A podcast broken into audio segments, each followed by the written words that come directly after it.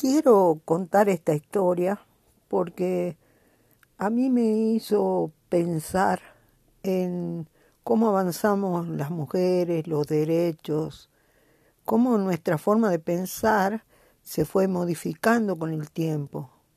Esta historia transcurre en 1978, 79, no recuerdo bien, y era otro mundo, otra mirada, otros prejuicios, todo era distinto, era increíblemente distinto, siendo nosotros las personas revolucionarias, eh, inteligentes, pensantes que éramos y somos.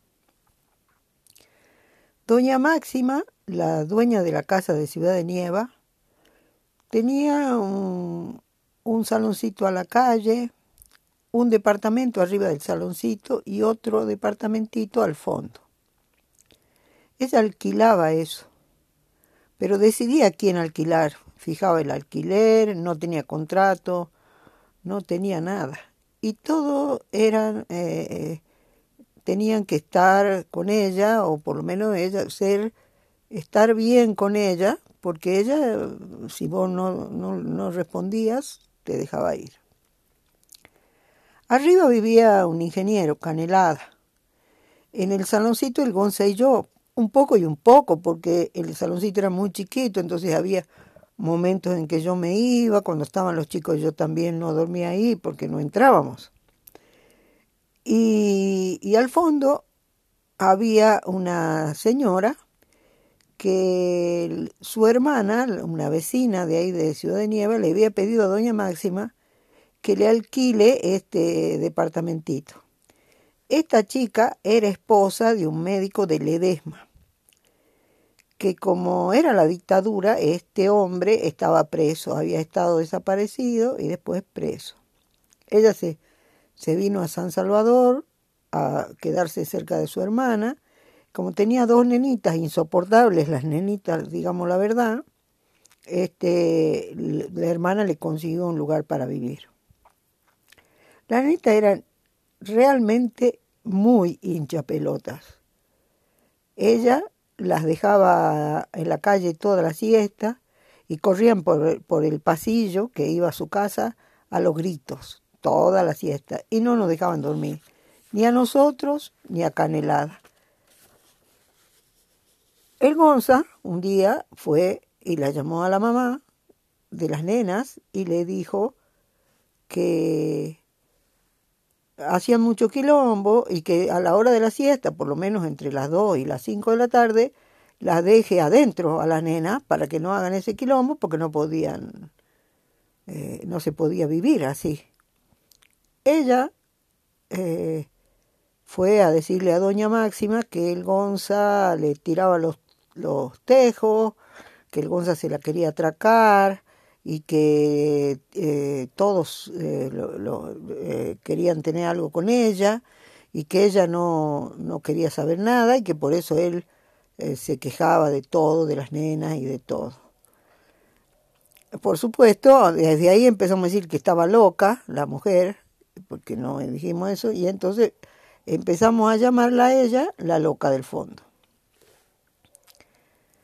Ella había sido cantante, cabaretera en una boate de Ledesma. Así había conocido a su marido, que era el médico del hospital. Se casaron, nacieron las dos nenas. Él era un luchador, un revolucionario, y lo desaparecieron. Eh, desaparecido lo echaron del hospital, como a, muchos, como a mucha gente, y después lo pusieron a disposición del Poder Ejecutivo y estaba en la, en la cárcel de Gorriti. Cada dos por tres venían a la casa de Ciudad de Nieva y allanaban el, el, departamento los canas. Eh, eso nos enteramos nosotros mucho tiempo después. Eh, yo no lo vi, vi la cana entrando y saliendo de la casa, pero no podía decir que haya sido allanamiento.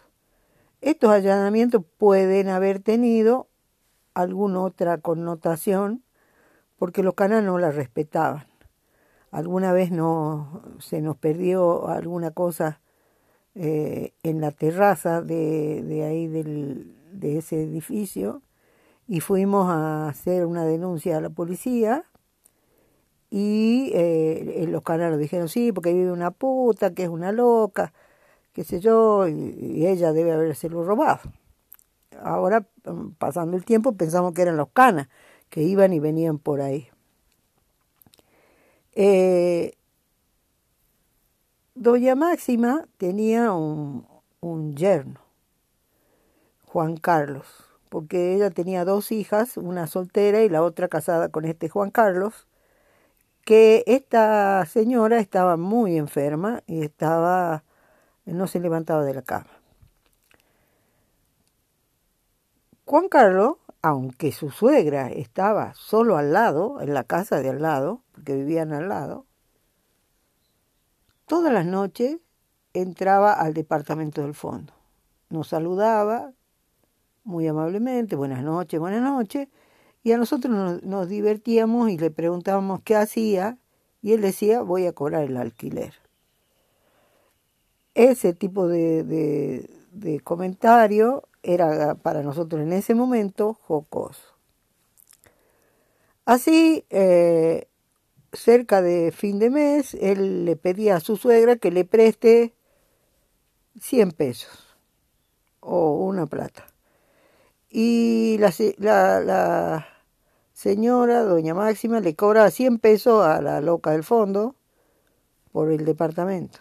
Entonces, Juan Carlos le pedía los 100 pesos a doña Máxima, doña Máxima se lo daba, se lo daba a Juan Carlos, que era un pagadios, porque Juan Carlos nunca se lo iba a devolver, y él se lo daba a la chica este, la chica le pagaba a doña Máxima.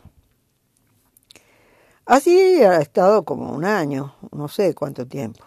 Hasta que un día, doña, la, la hija soltera de doña Máxima, la ve a la vuelta de la casa chapando en el auto con el con el, el, con su yerno, con el yerno de su mamá, digamos, con su cuñado.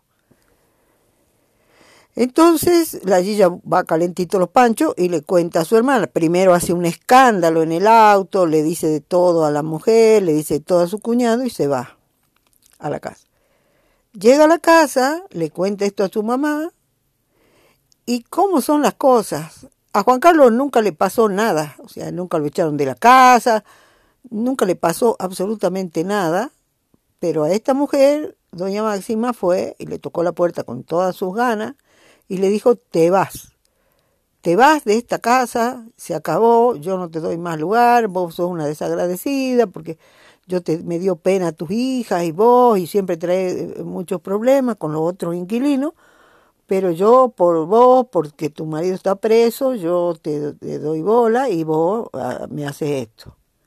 Tus costumbres no son las costumbres de esta casa, así que te vas. A los gritos, por supuesto.